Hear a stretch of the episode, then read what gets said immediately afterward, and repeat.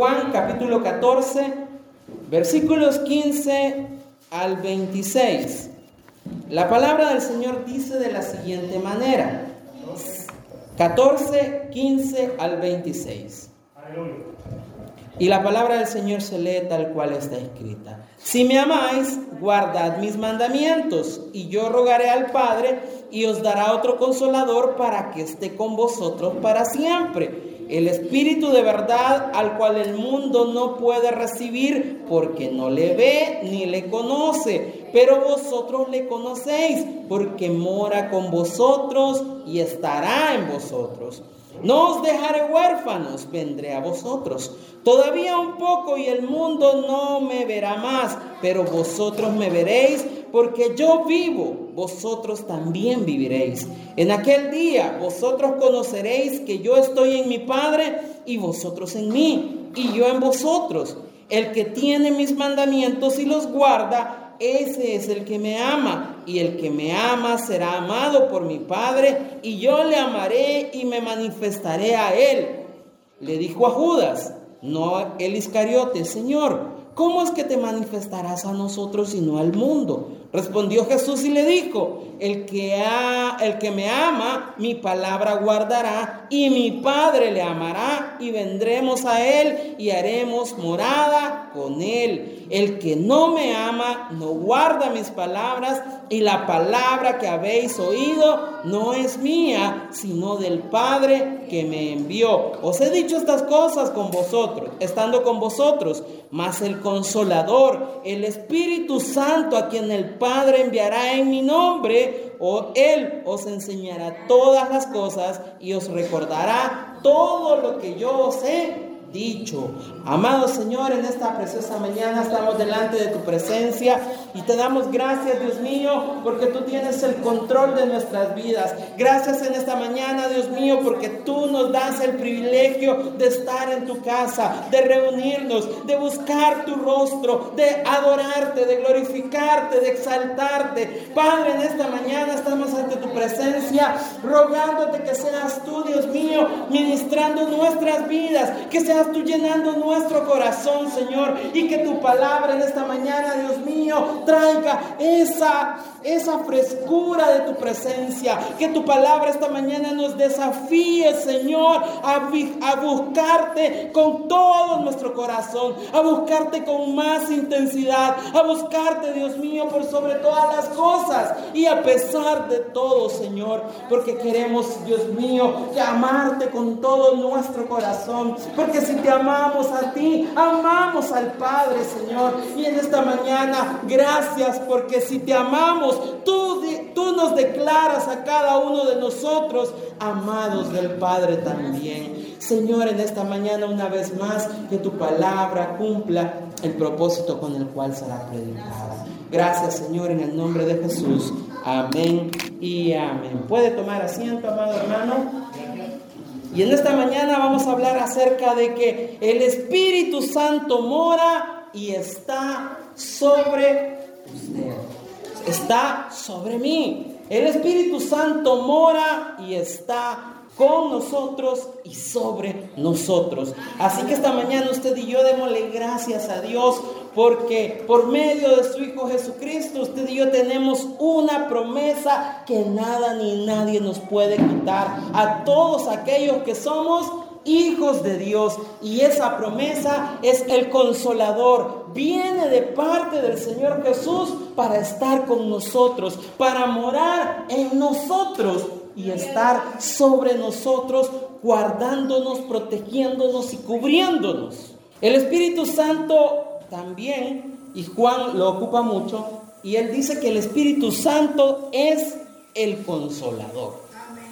El consolador. Y esta palabra viene de una palabra del griego que se pronuncia paracletos.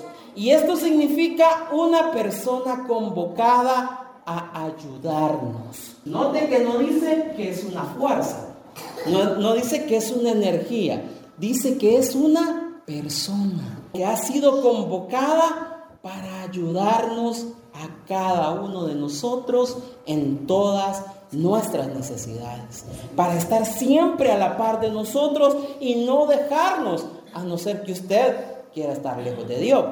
Y si a usted quiere estar lejos de Dios, esa es decisión de cada uno de nosotros. Porque el Espíritu Santo y el Señor son todos unos excelentes caballeros. Toca la. Si usted lo deja entrar, Él va a entrar en su corazón. Él va a morar con usted y va a estar con usted siempre. Pero si usted en lugar de abrirle la puerta se la cierra, ahí lo va a dejar. Porque Él ya le dio la oportunidad y usted no quiso. También el consolador, y esa palabra da la idea de que Él viene para aconsejar, para exhortar, para fortificar, para interceder y para animarnos. ¿Cuántos han venido desanimados esta mañana? Nadie viene desanimado esta mañana. Qué barbaridad. Me alegro por ustedes, los felicito. A ver, ¿quién viene esta mañana triste? Adelante, tome fuerzas esta mañana, porque el Paracletos, el Consolador, ha venido para darnos fuerza, para darnos ánimo, para darnos esperanza, para no desampararnos. Él también, podemos verlo de este aspecto, el Espíritu Santo también es un consejero. ¿Cuántos necesitamos un consejero? Todos necesitamos consejero. Así que Él está ahí para que usted y yo nos acerquemos con toda confianza y platiquemos con Él. Usted y yo tenemos a un consejero que no nos cobra nada y que ha prometido estar con nosotros siempre. Y entonces, a veces, ¿por qué corremos a donde la amiga? ¿Por qué corremos donde la vecina? ¿Por qué corremos donde la familia? Cuando el mayor consejero de la historia está aquí con nosotros. Así que la próxima vez que usted se sienta triste, que usted se sienta desanimado, que usted se sienta desconsolado, no corra donde la vecina. Mire, la vecina no le va a ayudar. En lugar de ayudarle, va a ser el rey en todo el, en todo el cantón, vea.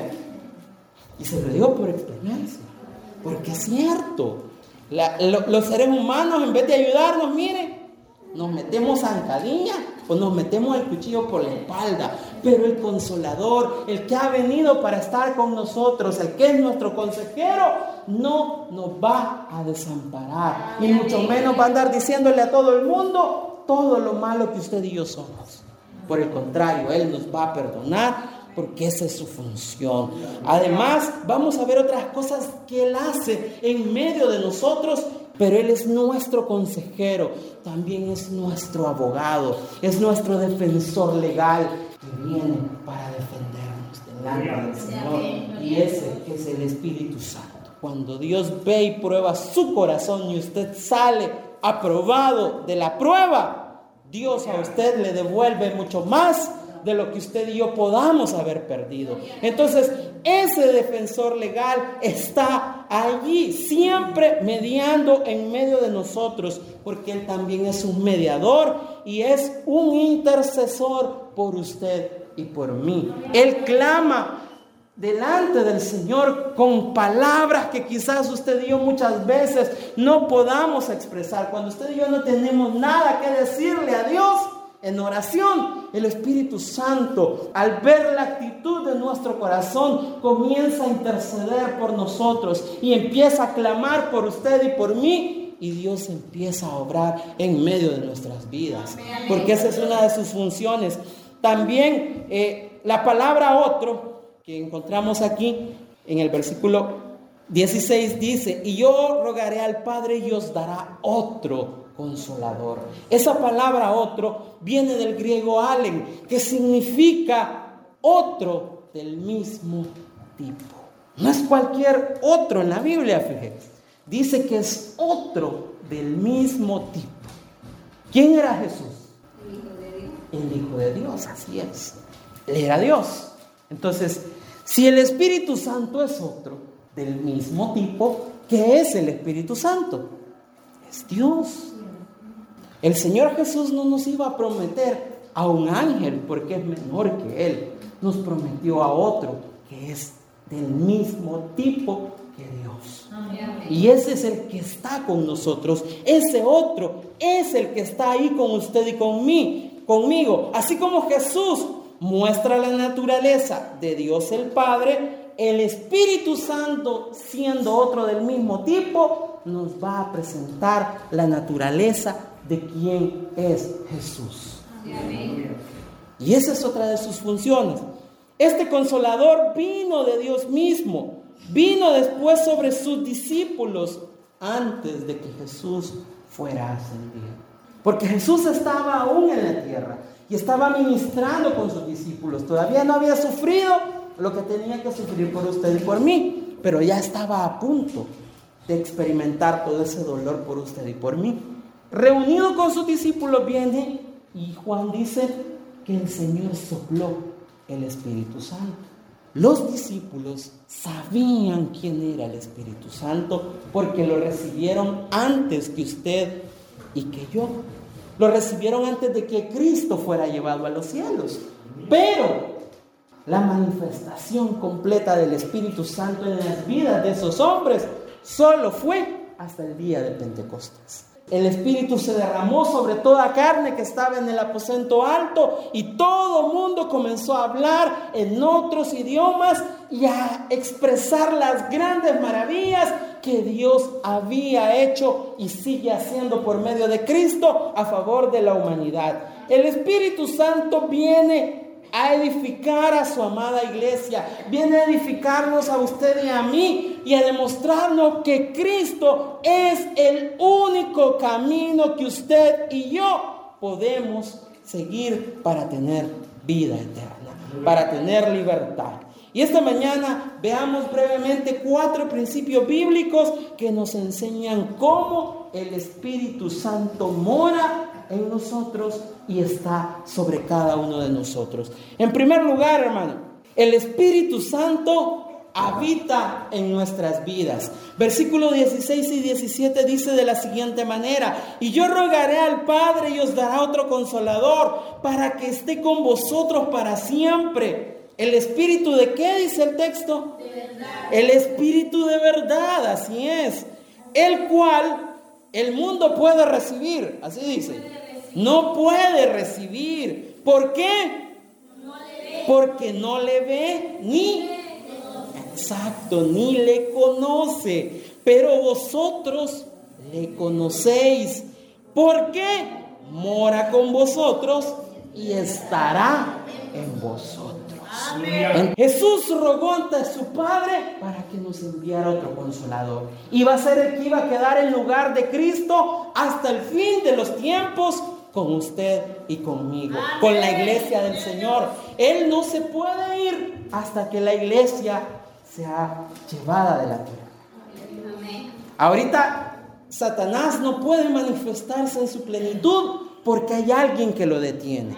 Y ese que lo detiene es el Espíritu Santo. Es el consolador, ese consolador que es una persona poderosa que está de nuestra parte, obrando por cada uno de nosotros y con nosotros. Porque no solo obra en usted, sino que también obra con usted en favor de otros. Cada vez que usted abre sus labios para proclamar la grandeza de Cristo en su vida, usted está permitiendo que el Espíritu Santo obre con usted. Está haciendo cosas poderosas. Está sanando, está restaurando, está haciendo que usted salga, abra sus labios y profetice y declare las grandes bendiciones que Dios está obrando en medio de su vida, en medio de su hogar, en medio de su familia. Está trayendo consuelo, ánimo, fortaleza y consejo cuando lo necesitamos. Cuando usted y yo estamos débiles. Cuando usted y yo ya no hayamos que hacer. Cuando usted y yo estamos a punto de tirar la playa. El Señor siempre viene con una palabra oportuna para rescatarnos, para darnos consejo, para darnos, darnos ánimo, para darnos fuerza cuando lo necesitemos, ya que el Espíritu Santo o el Consolador estará con nosotros Solo hoy. Todos los días hasta el fin. Así es. todos los días hasta que el Señor diga, ya es hora de entregar el equipo. Ya hiciste una gran labor, ya es hora de ir a la casa de tu Padre. Hasta que usted y yo exhalemos el último aliento de vida. Él está con nosotros. Así que cuando usted se sienta triste, no corra a otro lugar, corra a la presencia del Señor, corra a la palabra. También el mundo, dice el versículo 17, no puede recibirlo porque no le ve y no lo conoce. El mundo en general no puede recibir al Espíritu Santo. Por más que anden muchos diciendo que han recibido al Espíritu Santo y siguen siendo la misma cola de Judas, no hermano. El Espíritu Santo únicamente lo pueden recibir aquellos que han sido redimidos con la sangre del Cordero. Aquellos como usted y como yo que estamos aquí en esta mañana que le hemos dicho al Señor, eres el Señor de mi vida, el Señor de mi corazón. Esos son los que realmente pueden recibirlo, son los que realmente pueden verlo, son los que realmente pueden experimentarlo. ¿Por qué? Porque han abierto su corazón al señorío de Cristo. El mundo lo niega. El mundo dice que es una fuerza sobrenatural. El, mundo dice que no, que, que no hay Espíritu Santo, que solo son sensaciones que los evangélicos sienten. Momento, usted y yo sabemos, porque el mismo Espíritu nos da testimonio de quién es el que está obrando en nuestra vida. Por esa razón usted y yo lo podemos recibir. Yo sé que aquí hay muchos que anhelan recibirlo. Hay muchos que anhelan sentir y experimentar el bautismo en el Espíritu Santo con la señal inicial de hablar en otras lenguas. Yo sé que hay varios aquí que anhelan esa, esa experiencia maravillosa que viene de parte del Señor. Y le invito a que no se desanime. Tarde o temprano el Señor le va a responder la petición de su corazón. Y en la iglesia decían, hoy es semana del Espíritu Santo. Y todo el mundo iba a la iglesia y la iglesia se llenaba y habían coros alegres y todo el mundo saltando, brincando, etc. Pero había un momento en el tiempo de oración cuando el que estaba dirigiendo la oración decía, es hora de que aquellos que anhelen recibir el bautismo en el Espíritu Santo se pongan de pie. Y varios se ponían de pie. Y como ya le he dicho en otras veces, habían personas que llegaban y empezaban a ministrar y le decían, ore, ore, hable, hable, hable, hable, hable, hasta que la lengua se le trabe y usted ya está bautizado en el Espíritu Santo. Eso no es así. Es una experiencia tan maravillosa que el mundo no la puede recibir porque no lo cree y no lo conoce. Únicamente usted y yo lo podemos recibir cuando en nuestro corazón hay esa disposición de ser investidos con el poder del Espíritu Santo. Eso no nos garantiza que vamos a ser salvos. Solo es una manifestación de parte de Dios para los hijos que Él ha llamado a la luz. El Espíritu Santo te puede bautizar, te puede llenar, te puede dar dones. Porque Él da dones, Él da regalos a los hombres. Puede darnos espíritu de sabiduría, espíritu de profecía, donde, donde palabra de discernimiento, donde lenguas, etc. Pero usted y yo tenemos que tener el cuidado de recibirlo y no hacer que el Espíritu Santo se entristezca con nuestras acciones, con nuestros pensamientos. Porque como le decía al inicio, Él es una persona que tiene sentimientos como usted y como yo. Así que el mundo no le puede recibir porque le niega abiertamente. Hace muchos años, las películas que hoy vemos en Semana Santa, quizás hay algunas diferencias en el diálogo a lo que usted y yo leemos en el texto. Pero quiero haciendo esas películas han ayudado a la fe de muchas personas. Y hoy en día, en una película hablar del Señor, hoy ya no se habla de eso. Hoy ya no se habla de Dios en las películas. Mire, hoy solo se habla malas palabras, de cosas que no tienen nada que ver con Dios. De que usted puede hacer lo que a usted le, le dé la gana y nadie le va a decir nada, porque usted tiene que ser lo que usted anhele ser. Esa es una frase mal interpretada. Usted y yo podemos ser lo que Dios desea que seamos.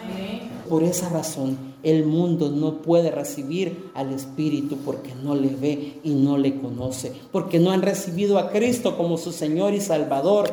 Estos no pueden recibirlo, ya que este regalo es dado a los discípulos de Jesús y no al mundo que lo niega. ¿Cuántos discípulos del Señor hay aquí esta Amén. Usted y yo somos discípulos. Y somos discípulos bienaventurados, dice la palabra. ¿Por qué? Porque creímos sin haberle visto. Amén. También mora y está con nosotros. Dios está en medio de nuestras vidas.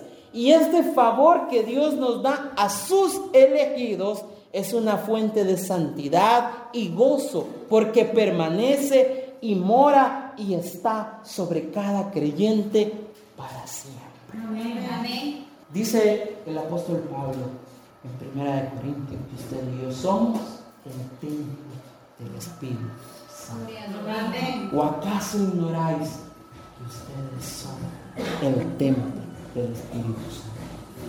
Nuestra vida tiene que vivir en esa misma razón de ser. ¿Sí o no? El templo físico o la iglesia física, en la estructura, usted y yo la cuidamos, ¿sí o no? Venimos, hacemos limpieza, vemos que si algo está mal, lo arreglamos, lo mantenemos bonito, ¿sí o no? O, o no le gusta venir aquí a la iglesia. Nuestra vida tenemos que tratar de cuidarla de la misma manera en que cuidamos el edificio en el que usted y yo nos reunimos para adorar a Dios. ¿Por qué? Porque el Espíritu Santo mora en nuestras vidas. ¿Y cómo lo vamos a cuidar? Con lo que escuchamos, con lo que vemos y con lo que hablamos. ¿Qué clase de palabra sale de tu boca? ¿Sale bendición? ¿Sale maldición? ¿Y por qué le digo esto? Porque tenemos que cuidar lo que nosotros hablamos. No podemos decir que somos hijos de Dios si de nuestros labios aún continúan saliendo malas palabras, malas expresiones. No podemos decir que somos verdaderamente hijos de Dios y que somos el templo de Dios si lo que nuestros ojos están viendo no le agrada a Dios. Y no podemos decir que somos el templo de Dios y que Dios mora con nosotros y está sobre nosotros, si lo que estamos permitiendo al templo que le entre por medio de los oídos no le agrada a Dios. Tenemos que tener ese gran cuidado. En segundo lugar, el Espíritu Santo nos ayuda a recordar las enseñanzas y el sacrificio de Cristo por cada uno de nosotros. Versículo 26 dice de la siguiente manera, mas el consolador, el Espíritu Santo a quien el Padre enviará en mi nombre, Él os enseñará todas las cosas y os recordará todo lo que yo os he dicho. El Padre nos envió al Espíritu Santo en representación de Cristo. Así dice el texto que acabamos de leer. Mas el consolador, el Espíritu Santo, a quien el Padre enviará en mi nombre, en el nombre de Jesús. No dice que es en el nombre de, de Juan, no dice que es en el nombre de Lisandro, no dice que es en el nombre de Isaac, dice en mi nombre, en el nombre de Jesús. El Padre lo envió para representar a Cristo, pero también lo envió con dos propósitos. El primero es enseñarnos todo lo que tiene que ver con Cristo. Y también para recordarnos todas las enseñanzas que Cristo enseñó a sus discípulos. Todas las enseñanzas que están recogidas en este libro que contiene 66 libros. Más que un libro, es una biblioteca. Usted y yo aquí tenemos una biblioteca con el género literario que a usted más le guste. Es una biblioteca en la cual encontramos historia, encontramos acción, encontramos sentimientos, encontramos romance, encontramos experiencias de vida, pero sobre todo es la historia de Dios buscando al ser humano. Ese Espíritu Santo que viene de parte de Dios, Él nos va a recordar todo lo que Cristo nos ha enseñado. Y Él inspiró a los autores de la Biblia para escribir todo lo que usted y yo aquí tenemos. Es el único libro que no omite los pecados de sus autores, que no omite los pecados que los siervos de Dios también llevaron a cabo. ¿Por qué? Porque nos demuestra que el ser humano sin Dios no puede hacer nada bien. Siempre hace algo mal. Jesucristo nos ha prometido que el Espíritu Santo nos enseñará a recordar lo que Él enseñó. Los discípulos que estuvieron con Él durante su ministerio público fueron testigos de su vida y de su enseñanza. Juan dice, y también Pedro lo dice, lo que nosotros vimos, lo que nosotros escuchamos y lo que nosotros palpamos. De eso les hablamos, porque el Espíritu Santo nos ayuda a recordar todas las enseñanzas sin omitir ningún detalle. En tercer lugar, hermano, el Espíritu Santo es el que convence al mundo del pecado, de justicia y de juicio. Son tres cosas las cuales el Espíritu Santo hace en cada vida y en cada corazón. Acompáñenme dos capítulos más adelante ahí donde estamos. Juan capítulo 16, versículos 8 al 11 dice de la siguiente manera, y cuando Él venga, convencerá al mundo de pecado, de justicia y de juicio.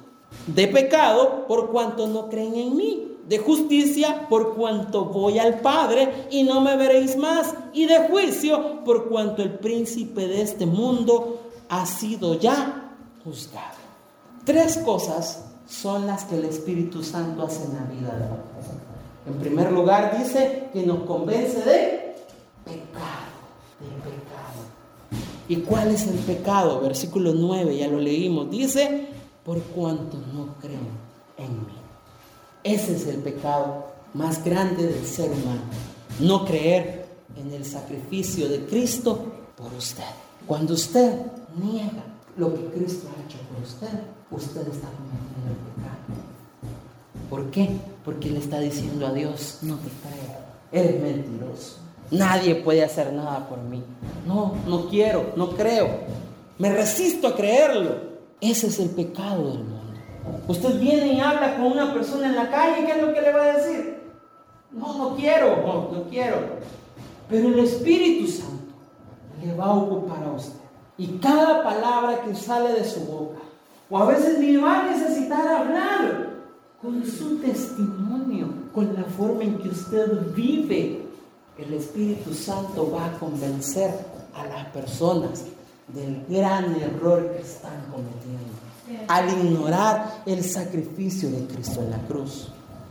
Esta semana se conmemora el sacrificio de Cristo por usted y por mí. La última semana de Cristo sobre la tierra, en la cual Él tuvo que pagar un precio tan alto. Pero la gente ha visto las películas de la pasión de Cristo y todo eso. Y solo el momento de la película lloran a mares. Yo me acuerdo la primera vez que salió esta película de la pasión, la pasión de Cristo. La proyectamos en la iglesia y todo. Se llenó la iglesia. Y con las luces apagadas nosotros solo oíamos que decían, ay no, ya quítenla, pobrecito el Señor. Ay no, qué crueles. Pero solo un ratito le duró, hermanos. Porque a la salida del culto ya eran los mismos chambrosos de siempre, las mismas pleitistas de siempre. ¿Por qué? Porque el Espíritu Santo aún no nos ha terminado de convencer del pecado que cometemos cuando negamos el sacrificio de Cristo por usted y por mí. Entonces el Espíritu Santo viene porque esa es la obra que Él hace en el hombre de convencerlo del pecado y únicamente es el Espíritu Santo el que puede llevar a cabo esa obra en la vida del ser humano y lo hace de una forma eficiente. ¿Por qué? Porque a veces usted no va a terminar de decir la palabra, hermana Carmencita, digamos que no es hermana. Doña Carmen, ¿usted quiere recibir a Cristo? Así va a decir corriendo. Ni ha terminado de decir la palabra y sí ya va a caer rendida. Pero es por algo que yo dije. No, es porque el Espíritu Santo ha hecho la obra de su vida. No es nadie más. También el Espíritu Santo nos va a revelar la verdadera justicia de Dios. Cristo, refiriéndose a la verdadera justicia de Dios, 16.10, dice, de justicia, por cuanto voy al Padre y ya no me veréis más. ¿Por qué? Porque el Espíritu Santo viene a convencer al ser humano de que Jesús de Nazaret era el Mesías, era el Cristo. Y todo lo que hizo por el ser humano, aunque el pueblo lo despreció, aunque el pueblo dijo que no era el Mesías, aunque el pueblo dijo que era un endemoniado, que era un falso profeta, el Espíritu Santo se va a encargar de hacer justicia, demostrándonos la divinidad de Cristo. Porque Él dice, de justicia por cuanto yo voy al Padre. Él está delante del Padre, intercediendo por usted. Amén. Y ya no me veréis más. Hay otra versión que dice que no me veréis por largo tiempo. No lo vamos a ver hasta que Él nos llame desde la nube que se ve por aquí. Y Él toque, la, mande a, a su ángel a tocar la trompeta. Mire, en un abrir y cerrar de ojos, la iglesia va a quedar vacía. La iglesia va a quedar vacía. Solo la hermana, solo la hermana que está durmiendo se va a quedar, fíjense. Solo el hermano que acaba de bostezar, solo esos, ellos dos se van a quedar. Aleluya. Nosotros le veremos cara a cara cuando Él nos llame desde las nubes para irnos a las bodas del Cordero con Él. Hasta ahí usted y yo lo veremos, porque ahorita no lo hemos podido ver, pero hemos podido sentir su presencia por medio del Espíritu Santo obrando en nuestras vidas. También demostrar el juicio que se viene. Versículo 11 dice, y de juicio, por cuanto que, por cuanto el príncipe de este mundo ya ha sido juzgado. Satanás ya fue juzgado, ya fue derrotado, ya fue derrotado por Cristo y exhibió la victoria en esa cruz. Dice Pablo respecto a eso, porque el acta de los decretos que nos era contrario fue colgado en la cruz de Cristo. Y en esa cruz usted y yo somos libres. No hay otro camino aquellos que no quieran aceptar a Cristo, que nieguen su señorío, que nieguen su deidad y que nieguen la obra que Él ha hecho por ellos, a esos les espera el mismo juicio que a Satanás. Hay un lago de fuego Nadie sabe en qué parte de la tierra está. Algunos dicen que es el centro de la tierra. Algunos bien osados, dicen que es el centro de la tierra. Pero la Biblia no dice en qué parte de la tierra está. Solo dice que hay un lago que está esperando a Satanás, al falso profeta y al anticristo. Y a todos aquellos que niegan el señorío de Cristo. A todos aquellos que dicen, yo no creo en Cristo, yo no creo en Dios. Allá van a estar. Y en aquel día, ahí será el lloro y el Así que usted y yo podemos ver la obra que el Espíritu Santo hace en nosotros. Usted y yo hemos sido convencidos por medio de Él de nuestro pecado. ¿Cuántos fueron convencidos de su pecado? Amén. También fuimos convencidos de la justicia de Dios. ¿Por qué? Porque aceptamos lo que Cristo Jesús es en nuestras vidas y también de juicio. Porque reconocimos que si no aceptábamos a Cristo en nuestro corazón, nuestro destino era igual que el de Satanás. Así que usted y yo ya somos libres de eso. Y en cuarto lugar, hermano, el Espíritu Santo es el que nos enseña toda la verdad. Es toda la verdad acerca del Señor. 16, 13 al 15 dice de la siguiente manera, versículos 13 al 15.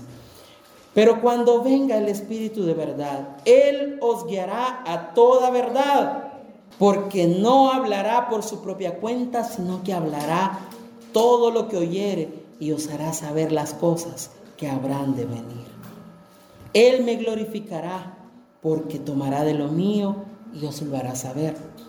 Todo lo que tiene el Padre es mío. Por eso dije que tomará de lo mío y os lo hará saber. Si esta palabra que yo estoy compartiendo con ustedes viene de parte de Dios, el Espíritu se lo va a hacer sentir a usted. Porque si no, yo estoy hablando aquí mi propia sabiduría. Dice Santiago, hablando de la sabiduría, que existen dos clases de sabiduría. La humana, pero que también esa sabiduría humana se vuelve sabiduría animal cuando está lejos de la voluntad de Dios. Pero hay una sabiduría que viene de lo alto, a la cual usted y yo hacemos bien en pedírsela a nuestro Dios. Así que el Espíritu Santo es el que nos enseña toda la verdad. Él nos guiará a toda verdad porque no va a hablar de su propia cuenta. Dice Juan en lo que acabamos de leer que Él habla lo que ha escuchado del Padre y del Hijo. No se va a inventar cualquier cosa el Espíritu Santo, porque Él no es así. Porque sí es una persona, pero es una persona que es parte de la divinidad de Dios. Es la manifestación de Dios para el ser humano hasta el fin de los tiempos. Y Él va a hablar lo que tiene que hablar de parte de Dios a su vida y a su corazón. No se va a inventar las palabras, porque la función primordial del Espíritu Santo es revelarnos quién en verdad es Cristo y Dios, Padre, en medio de nosotros. Él habla de lo que ha visto y de lo que ha escuchado en los cielos.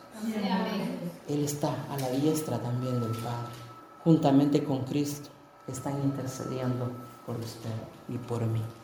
Y Él nos guía a toda verdad. Además de guiarnos a la verdad de Cristo, nos instruye y nos recuerda lo que el Señor nos enseñó. Porque el que nos enseñe toda verdad, el Espíritu Santo jamás nos va a enseñar algo que vaya en contra de la palabra de Dios. Porque esta palabra es inspiración que viene del cielo. Fue escrita por hombres comunes y corrientes como ustedes, como yo, pero fueron inspirados por el Espíritu Santo. Entonces, cuando Él nos lleve a toda verdad, jamás va a ir en oposición a la palabra de Dios. Va a revelarnos a Cristo, a la luz también de la palabra. Así que cuando venga alguien y le diga, he recibido una revelación nueva de parte de Dios y que no está en la Biblia porque aún porque ya no se alcanzó a inscribir, repréndalo en el nombre del Señor, porque ese individuo viene de parte del diablo. En serio. Mire, en los tiempos que Juan escribió su evangelio, se cree que era entre el año 90, entre el año 90 y el año 100 después de Cristo. Fue el último, el último evangelio en escribirse. Fue el último. En ese entonces ya la iglesia ya estaba establecida. La iglesia ya había salido a anunciar las buenas nuevas al mundo conocido. Pero también había un gran mover de parte de los falsos profetas y de los falsos maestros que enseñaban que Cristo no era Dios, que Cristo, que cómo era posible que si Cristo era Dios, ¿por qué se hizo carne? ¿Por qué se hizo hombre? Y eso lo enseñan aún. Y son los gnósticos los que hablan de esas locuras. Que dicen que el espíritu es espíritu y que usted y yo debemos de cultivar las cosas espirituales. Pero que si nuestra carne siente placer de irse a dar una vueltecita y de irse a inclinar el codo, lo puede hacer tranquilamente. Y para los que no saben qué es inclinarse el codo, hermano, es ir y miren, comprar una cerveza o comprar un trago. Ya se inclina el codo, hasta el fondo de eso. Hasta así dicen, ¿verdad? Entonces los gnósticos tenían esa falsa enseñanza y esa falsa creencia de Cristo. De que si siendo Dios, ¿por qué se convirtió en hombre? Porque el espíritu no puede mezclarse con la carne, porque la carne es corrupta. Juan viene y les dice que Cristo es 100% Dios y 100% hombre, que siendo hombre jamás pecó. Y que el Espíritu Santo que viene de parte de Él nos guía y nos enseña toda la verdad acerca del Señor, porque el Espíritu Santo va a honrar siempre a Cristo y nos hará saber todo acerca de Jesús. Por último, hermano, el Espíritu Santo es nuestro guía. No solo para mostrarnos el camino, sino para ir con nosotros, ayudándonos e influenciándonos continuamente para saber la verdad acerca de nuestro Señor Jesús. Ser guiados a una verdad es más que conocerla. No es tener una noción solo en nuestra cabeza, no solamente es el intelecto, sino que usted y yo podemos, ayudados por el Espíritu Santo, encontrarle sabor y encontrarle deleite a la vida cristiana agarrados del Espíritu Santo en nuestros corazones. Permitamos que Él obre en nuestras vidas. Así que hoy, cada vez que tenga problemas, corra donde el vecino, corra donde la vecina. ¿A dónde va a correr hoy? A Dios, así es. El Espíritu Santo nos ayuda a cada uno de nosotros a buscar refugio en el lugar correcto. Voy a invitar a que se ponga de pie en esta mañana.